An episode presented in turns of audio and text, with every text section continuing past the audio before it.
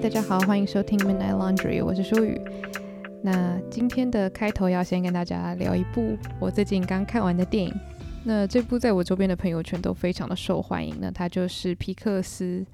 最近的新动画片，叫做《青春养成记》，然后英文叫 Turning Red。然后其实蛮多人都说觉得原文的。嗯，意象会比较好，不过这也没办法嘛，毕竟它的原文就是英文，所以翻译的话，当然就只能尽量取其精髓。那我觉得这部片应该非常多人都看过了。那接下来我会小小的讨论到一些剧情的部分，所以如果你真的很怕被爆到一丁点的雷的话，那可能就是可以先跳过前面这一段，或者是看完电影之后呢，再回来听这一集。虽然它只是我前面想要跟大家小小讨论的一个小部分。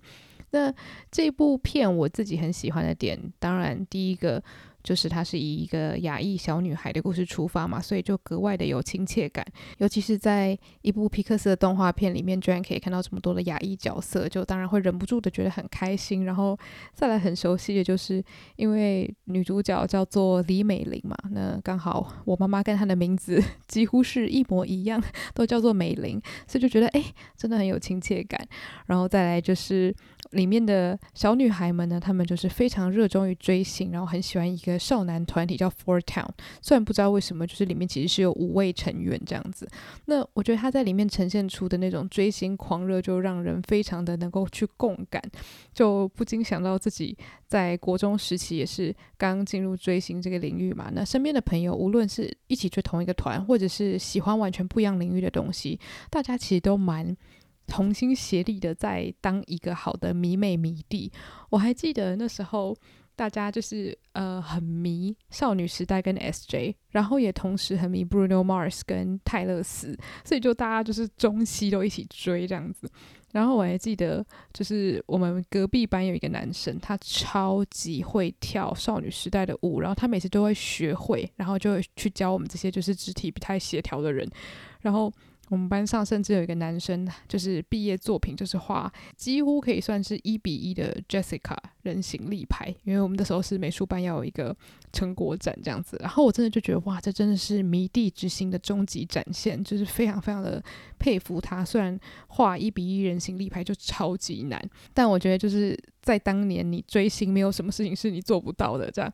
然后我还记得有一次，我们同学就告诉我说：“诶，我在资源回收室看到，就是你偶像有出现在一本那个杂志上面，你们要不要去找？”然后我们就一群人发了疯了，就冲到资源回收室，然后疯狂的翻找，就是废纸堆，就为了要找到那个杂志。我觉得超级疯狂，现在回想起来都觉得自己不知道到底在发什么神经。可是，在看《青春养成记》的时候，就觉得啊，他们那个疯狂的样子，我真的。太开心，就是可以在电影里面看到这样子的情绪被呈现出来。然后另外一个更可爱的就是，当主角美玲她回到家里的时候呢，她就不禁想起，就是呃白天看到的一个很可爱的帅哥，然后她就在纸上开始画这个帅哥的意象啊，然后后来甚至就是开始画一些这个帅哥可能抱着她的样子啊，然后忍不住露出了猥亵的微笑。你知道那一瞬间我真的大笑，因为我妈就是常常说。我在看就是偶像的推特啊，或者是 IG 的时候，甚至是一些搞笑影片的时候，我的表情就是会瞬间变得很诡异。她就说，你完全不用说，我就知道你在追星，因为你那个表情看起来就是一副不怀好意的样子。然后我就觉得《青春养成记》里面那个美玲，她在床底下就是看着她自己画的，就是帅哥图，痴痴的微笑的样子，跟我真的就是一模一样。我就觉得导演真的很懂少女的心在想什么，就是很多时候你就是光是靠自己的幻想就可以让自己。快乐一整晚，所以我觉得《青春养成记》从母女关系以及追星的心情切入，真的是再适合不过了。因为我觉得其实很多时候要讲亚洲父母跟孩子的关系，可以有很多种方法。可是常常我自己个人会觉得，有的时候你处理得太严肃，不是不行，而是嗯，很多时候冲突它不一定来自很大的地方。那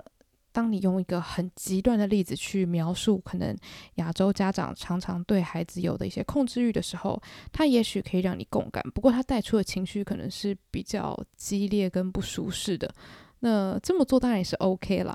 那只是我觉得可能观影的时候就会变成比较需要自己一个人躲在家里观看啊，以免让家人感觉到不舒适啊。那我自己有的时候其实更常是觉得。嗯，当然跟父母的冲突在青春期的时候一定是会有，可是其实对于那种很很夸张的争吵，我自己是没有什么共感。其实我跟我妈妈之间。最大的冲突常常都是来源于最小最小的事情，例如说发型，真的是为了发型可以闹到鸡飞狗跳那一种。所以就其实真的会让我共感的事情，反而是在《青春养成记》里面，妈妈因为女儿可能发花痴，因为追星开始了有了一些嫌隙，或者是开始发现自己不了解女儿。我觉得反而是这样子的呈现，让我觉得说，对，有的时候你并不是说要跟妈妈因为很大的事情说势不两立，有的时候就是因为很小的事情。两个人彼此无法同意，他可能会觉得说：“你不再是我认识的那个小女孩了，你不再是我认识的那个很乖的宝宝了，你怎么变了？”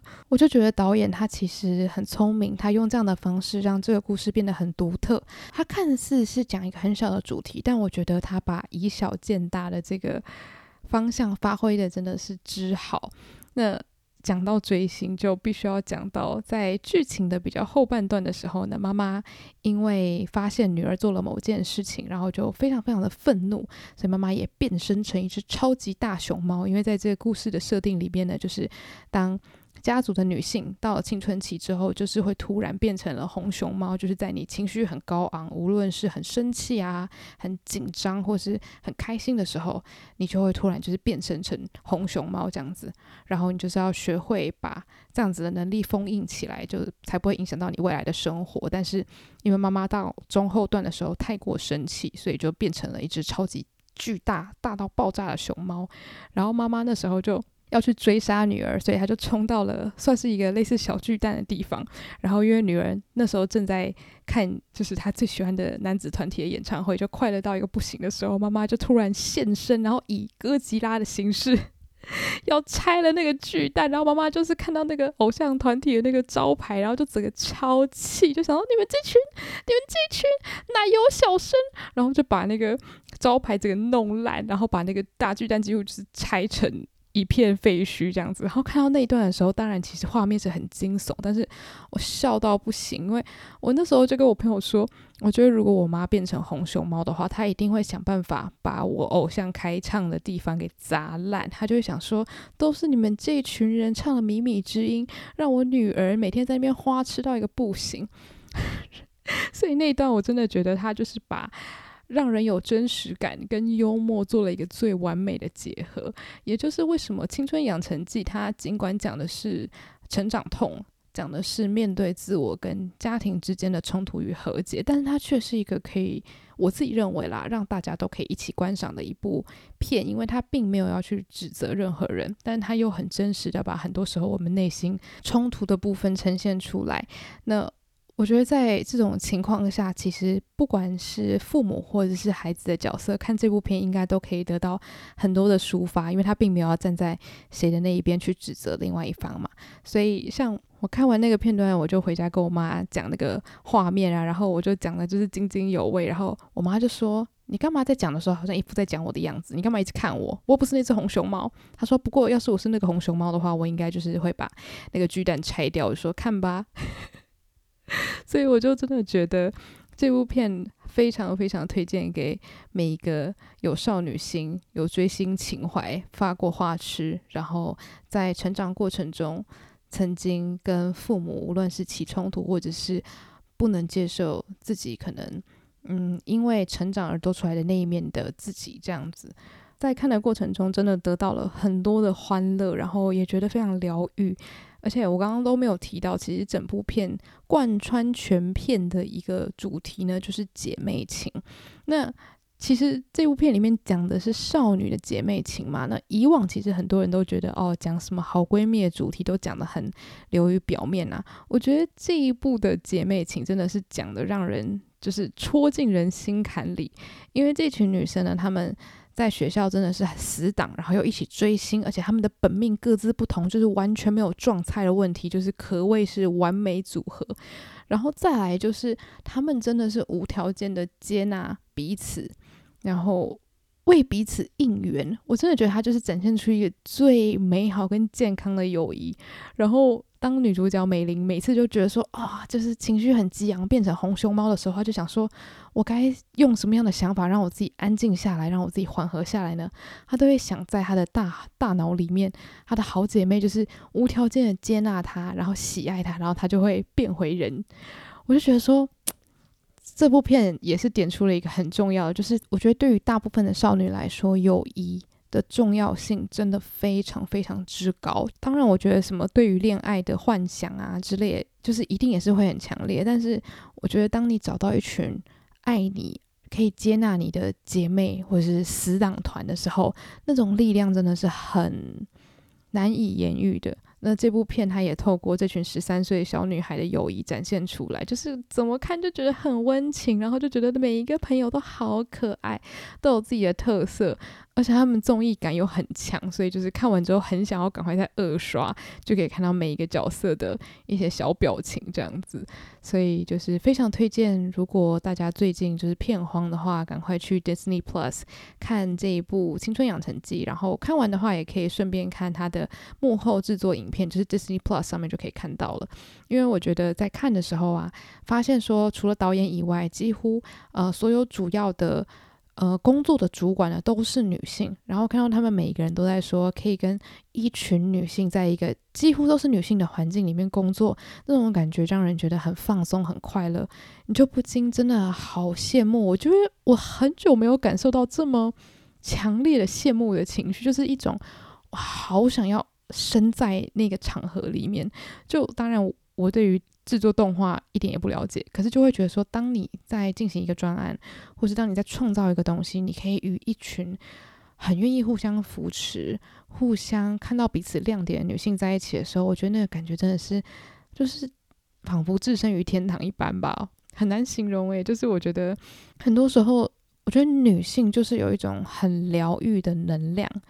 呃，当然也不是说这样概括而论男性女性，只是我觉得阴性力量是一个会让人感到全心全意被喜爱，然后很安全的感觉，所以就不知道大家有没有这样的 就是思考啊，就是当我在看完。青春养成记，还有它的幕后制作的时候，我更加深了这样的感觉。那我觉得阴性气质，它当然不限于各种性别，我觉得它就是一种感觉。所以，就是当你能够找到一群这样子的人，然后与他们一起共事、一起发想，然后一起就是彼此鼓励，然后激发出彼此最好的那一面的时候，我觉得那就是合作最美好的感觉了吧？对，所以也期待自己未来也可以有这样子的体验，无论是一起创造一个东西，或者是一起工作。或甚至就是一起享受一段美好的时光，我觉得这都是我未来很想要体验到的一件事情。对，光是前言就讲了这么一拖拉苦的东西。那今天要聊的主题呢，是一个我自己一直有在思考的神秘的一句成语，就是“相由心生”这句话。那我记得从小到大，就是身边的长辈都会一直讲这句话。那通常会讲这句话的。嗯，原因都是在讲说，哦，你要当一个好人呐，因为你当一个好人的话，你的面相看起来就会非常的和善。那别人看到你面相和善的话，就会想要靠近你嘛，想要跟你做朋友啊之类的，就是会这样的去跟小孩子讲。然后长大了之后，可能也会说啊，你要当一个善良的人啊，你要做好事啊，不然就是其实有些人看人的眼光很准嘛，他一看到你就觉得说，哇，你这个人看起来就是很敢跳，你像什么。卑鄙小人啊，就是完全不需要你讲话，我看你的脸就知道了。所以我觉得“相由心生”这一句话就一直深藏在我心中，然后我也一直相信说：“哦，对对对，世界就是这样子运作的。”但是呢，在我长大的过程中，尤其是从大概青春期开始，然后一直到我大学时期，我就发现一件事情，就是几乎每一个刚认识我的人都会跟我说，我看起来很凶。然后好像很难搞的样子，然后我实际上的个性，我不是说我很善良，所以很反差，而是我的个性跟凶以及难搞，我真的发誓是完全沾不上边。就我自己小时候到大的困扰，一直都是我是一个烂好人这件事情，我就一直在思考，就是觉得说，诶，为什么别人一开始看到我的时候会觉得我很难搞，或者是我很凶？我就百思不得其解，然后，呃，甚至这个故事我之前有在我自己的主 podcast 分享过，不过它真的让我自己思考蛮多的。就是当时呢，我在大四那一年去到美国交换，然后那时候，嗯、我第一个算是认识的朋友，就是除了跟我一起去到美国的我的一起制作 podcast 的好 partner 雨洁之外呢，就是一个菲律宾的女生。然后那时候在那边刚认识她，我们就。呃，还算蛮开心的，就是聊了起来，然后也成为了朋友。所以后来呢，我跟我的伙伴雨杰，然后还有这位菲律宾的朋友，就我们变成蛮常一起吃饭啊，一起聊天，一起出去玩啊，party 什么之类的。然后后来在我们都变得很熟了之后。呃，这位女生呢，她就有跟我们两个坦诚一件事情。那她就是用一个很轻松的方式分享了。她就讲说，诶，一开始她看到我的时候，她就觉得我很可怕，就是觉得好像很难亲近，所以她会比较想要跟我的伙伴聊天，因为她看起来就是笑口常开啊，然后就是人非常的友善，就是看起来就是很欢迎大家来跟她做朋友的样子。然后听完那句话的时候，我当然当下是笑得很开心，我就觉得说，诶，你怎么会觉得我是这样子的人啦？还好我们现在是好朋友这样。但是我回到家，应该说回到宿舍之后，我就开始思考，就觉得说，哦，所以我真的看起来这么的难以亲近吗？为什么别人对我的观感跟我对自己的观感差这么多呢？我认为我自己是一个就是世上最无害的动物啊，就是为什么会让别人有这样子的第一印象呢？这件事情真的非常的困扰我，而且，嗯、通常家庭对于一个人的影响是很大的嘛。那其实我觉得从小到大在家里，我家人让我认为我自己是一个很滑稽，然后幽默跟就是蛮搞笑的人。不是说我很会讲笑话，而是因为我这个人就是比较笨拙，就是。动作上比较笨拙，然后常常闹笑话，所以让大家觉得，诶，我是一个好像开心果或者是蛮无害好笑的角色，所以我一直这么认为。我就觉得说，诶，对啊，我的家人给我这样子的评价，那我当然应该也是一个好相处，然后比较好笑滑稽的人吧。然后我也觉得我自己一直都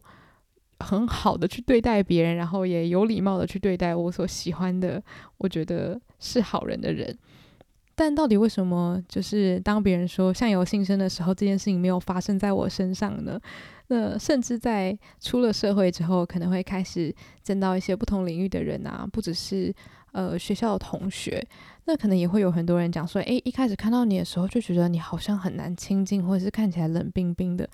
然后。说真的，我不觉得这个是批评，我完全不觉得这个是一个负面的形象。只是我会觉得，它让我困扰的点就在于，它跟我自己的认知差太多了。我一直都认为，当我进到一个地方的时候，我的预设是我会微笑，因为我很开心可以见到新的人，或者是我很期待接下来会发生什么样的事情。所以我理论上来说，应该是开心的，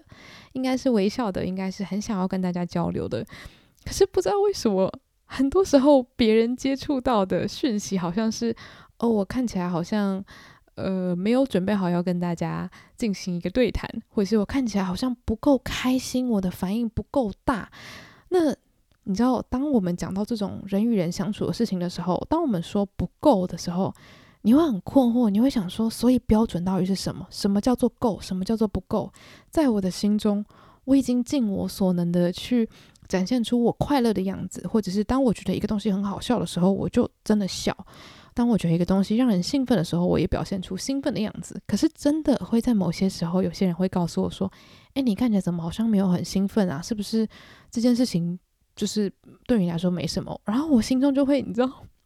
很像被刺了一刀。我就想说：“没有啊，我刚刚真的很兴奋啊！真的，我我是表情怎么了吗？就是你会开始。”反思，然后反省自己所做的事情。不过，其实理性上我知道对方这么说没有恶意，而且他也没有错。那我让别人这么认为，其实我也没有做错什么，那就是一个认知上的问题。每个人对于笑口常开的定义都不太一样。对于我家人来说，我看起来就是一个开心宝宝；但是对于外面的人来说，也许我看起来很凶恶。那我到目前为止还没有找到一个方式去解决这件事情。我唯一能做的就是口头上告诉对方说，没有，其实我真的很努力展现出我很快乐的样子，而且我是真心的感到很快乐。也许我的表情就是没有其他人那么多，那就请你见谅。但是我是真心的很开心可以跟你说话，而且我也很想认识大家。就是我觉得我常常会在跟别人变得比较熟之后，我会呃很。过度的用言语去解释我自己对于大家的喜爱，因为我很担心，也许我的表情真的像很多人说的表情不够多吧。那我一直有点被“相由心生”这个字所捆绑，我会一直觉得，如果我今天内心是一个善良的人，我真心的喜爱跟人群交流，那为什么我的外表看起来就是会冷冰冰的呢？当然，我觉得有一部分可能也是来自于我穿衣服或者是化妆的风格，因为我化妆我自己喜欢化，嗯，稍微偏烟熏一点，然后眼线拉的比较长。然后衣服的话，我觉得，嗯，很难说啦。我觉得每个人对于风格定义不一样。我觉得我自己没有穿的特别的凶恶或者是酷之类的，但其实，在我的生活周遭，我也会接触到一些讯息，就是说，其实你的衣服、你的穿着、你的风格，也会蛮容易影响到别人对你的第一印象。也许这不一定是正确的，可是有时候第一印象或是标签，它可能就是根据每一个人心中的大数据，可能根据大家的经验，穿成某个样子的人。哦，通常是比较友善，或者穿成某个样子的人，通常比较好接近；穿成某个样子的人，通常特别难搞。那你无法去知晓每一个人心中的大数据是什么样子的嘛？你也无法去判断每一个人应该要对你有什么样的第一印象。那你能做的，只能在你自己。的本性跟你能够对别人释出的善最大善意值之间取得一个完美的平衡，因为你也不可能为了让大家觉得你是一个好人，为了要强化这一点，你就去改变你自己。应该说，我就去改变我自己。不过，当然我还是有这个渴望啦，所以我也是蛮好奇，有没有人就是其实你是一个很好相处的人，但是你不知道为什么你就是看起来就是一个拍跨兵，就是看起来好像很难相处的样子。那遇到这种时刻，到底该怎么做呢？还是？当遇到陌生人的时候，就是应该要拿出你三百分的笑容来，让对方觉得说你真的很好相处。但一方面，当然你会觉得，哎，心中有点小委屈，就觉得我真的快乐，我真的笑了，为什么别人就是看不到？那我觉得有的时候可能也必须要接受一个事实，就是这就是每个人的气质吧。有些人他不用太过努力，就可以展现出很和善的样子。我觉得那甚至有的时候是一种天赋，就是你就是可以展现出很甜美可人的样子。那可能这并不是我天赋设定的一部分。那当然，我也有朋友曾经就跟我讲说：“诶，你也不用太难过啦，因为这可能就是你的特色啊。你的特色就是越了解你之后，就会发现你是真的是一个蛮好相处的人。只是他们需要花时间慢慢去挖掘你这个人的内在。”那。听到这种话，你当然会觉得很安慰，就会觉得说：“哦，谢谢身边的这些朋友是愿意花时间跟我越相处，然后也越觉得我是一个好的朋友，或者是好的陪伴者，或者是一个好的影响这样子。但当然，你同时也会觉得说，可是并不是每一个跟你见到面的人都有机会有这样子的时间跟你去。”呃，进行交流，然后进而发现你是一个可能好相处、好说话，然后可以常常见面的一个人，这样子。所以我觉得，其实变相来说，虽然社群媒体它带给我的影响不一定都全是好的，可是我一直都觉得社群媒体在我生命中其实还是扮演了一个蛮正面的角色，就是因为我觉得在社群媒体上面，我可以展现蛮多元的面向，而别人也可以快速的透过社群媒体。嗯，大略的了解我是一个怎么样子的人。那我觉得，当然，社群媒体我会 po 自己的照片，然后据我朋友所说，我的照片看起来，嗯，就是非常难搞。但 我觉得还好，像是现实动态，你可以 po 你喜欢的影剧啊，或者是你喜欢的歌曲，你的日常生活，你的心情。那我觉得透过这些东西，我更可以比较完整的去表述我自己是拥有什么样子的面相。那也许很多人在。第一眼看到我之后，他可能对我有一些特定的第一印象。不过，可能后续如果有机会透过社群去互动的话，搞不好可以开启另外一种缘分。因为我后来发现自己是一个，就是可能表面上我真的看起来冷冰冰的，但是我真的发誓，我觉得我在文字聊天的时候，可以把我最真实的面相展现出来。就是我非常喜欢就使用一大堆颜文字啊、emoji 来表示我的心中的喜悦。那我觉得其实也透过这个模式，可以快速。速的让对方就是比较容易理解我到底是一个什么样的人，或是我在说话的时候到底是保持着什么样的心情。因为我发现人可能还是非常盲目的啦，就可能我家人对我的理解，以及我自己对我的理解，都已经比较是真实的我的样貌了。那跟别人看待我的样子其实是不太一样的，所以有的时候真的会很需要靠朋友来帮你做一些 人物侧写，你知道吗？就我觉得我很多朋友真的都是分析专家，然后他们甚至会给我很多建议。所以其实透过很多朋友的帮助，我也才发现说，哦，就是其实你自己对于自己的认知跟别人对于你的看法。会有歧义，其实也是蛮正常的一件事情。它会发生在各种人身上。也许有些人他面临到的事情跟我刚好相反，就是他看起来就是非常的和善啊，笑口常开啊，但是他可能有别的面相是别人需要花时间去挖掘的，而我只是刚好反过来而已。那我觉得其实我就是有一点点被“相由心生”这个字影响到了。那为什么会被影响到？其实很简单，就是因为你相信，如果今天你心中有善，你的面相会看起来和善。那反过来说，今天我看起来凶巴巴的，难不成代表我不是一个不够善良的人吗？就我发现我偶尔会有这样子还蛮不理智的一个呃类推。虽然我知道这件事情应该不会是真的，不过你还是会去想说，诶，到底是哪一些地方会让人家觉得我不够友善？你还是会想尽办法想要去改变这件事情。所以我还蛮好奇，就是现在在收听的各位，你们的想法是如何呢？你们有没有同样的困扰呢？或者是当你遇到了看起来面相好像有点凶巴巴的人的时候，你会真的不想靠近他们吗？就是一个大哉问这样子。那当然，我也是希望，当我遇到新的人的时候，当我遇到新朋友或者是合作对象的时候，我也可以尽量的还是把我自己最友善那一面展现出来，因为我觉得。人都还是喜欢看到笑眯眯的人嘛呢？我还是会尽量练习的去把我心中的快乐用我的面部表情展现出来。对，那说到这里，我就必须要讲到我之前呃曾经也有在节目上提过的一本书，叫做《老神在在》。那它算是一本就是蛮有名的灵性书籍。那我之前在看那本书的时候，我就看到了一段很有趣的说法，它就是在讲说。呃，中文里面我们说相由心生，常常大家会想到的那个相是脸部的面相，但是他说这个相你也可以把它想成是生活中的实相，就是今天这个人的心是什么样子的，他外在的实相会反映给他。那我觉得，当我看到这句话的时候，我非常有感，我瞬间就记起来，因为觉得这句话它就点醒了我，就是今天我一直专注在，如果我是善良的，我心中。呃，有好的想法呢，它会反映在我的外表、我的面相上。但是我没有想到的是，也许今天这个相反映的是在我人生中的实相。就可能，也许我遇到了很好的朋友，我遇到了很让人感恩的事情，这个都是生活中的实相。我得到了很好的机会，或者是我今天跟家人朋友有一段很好的谈话，吃了很好吃的东西，这些都是生活中值得庆祝跟值得欢喜的实相。我觉得有的时候生活就是这样子，它会在一些很小很小的地方突然让你看到了一段话，或者是可能听了一首歌的一段歌词，或是跟某一个人展开了可能就算是五分钟的网络谈话，你都可能会突然觉得啊，我的心中的某一个结被解开了。那我觉得看到那句话给我的感受其实是很相似的，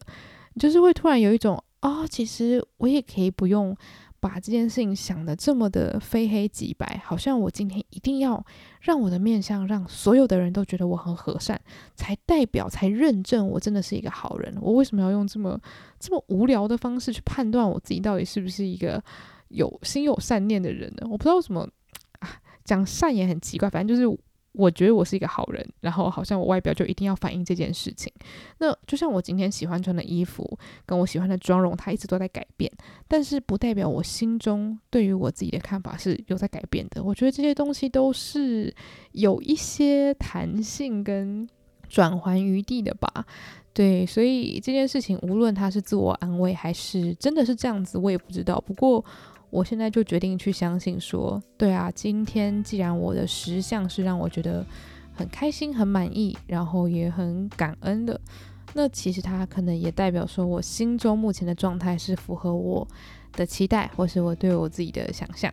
对，那当然就是面部表情的部分，或者是打扮的部分，那就是看我自己未来的喜好是如何啦，也不用说太强求。那当然就是无论。未来别人对我有什么样的第一印象，其实那真的是一个我没有办法去掌控的事情。那即便我可以努力的去把我心中的情绪用表情努力的展现出来。